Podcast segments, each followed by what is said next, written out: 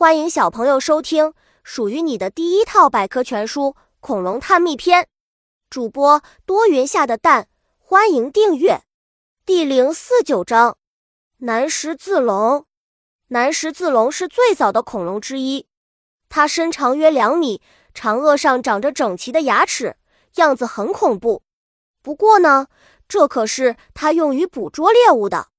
另外，它细长的像鸟一样的后肢。可用来追逐猎物。接下来就让我们去看看南十字龙。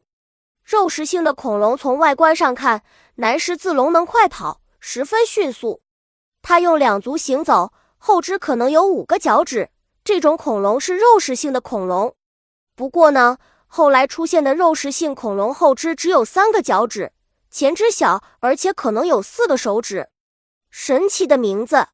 南十字龙生活于三叠纪晚期的巴西，因为在它被发现的时候是一九七零年，而当时在南半球的恐龙发现例子极少，因此恐龙的名字便根据只有南半球才可以看见的星座南十字星命名。原始的恐龙，南十字龙的化石记录很不完整，只有大部分的脊椎骨、后肢和大型下颌，因为化石的年代是在恐龙时代的早期。而且原始，所以大部分的南十字龙特征都得以重建。比如南十字龙的五根手指与五个脚趾，就是非常原始的恐龙特征。根据古生物学家的研究发现，南十字龙被认为是快速奔跑者。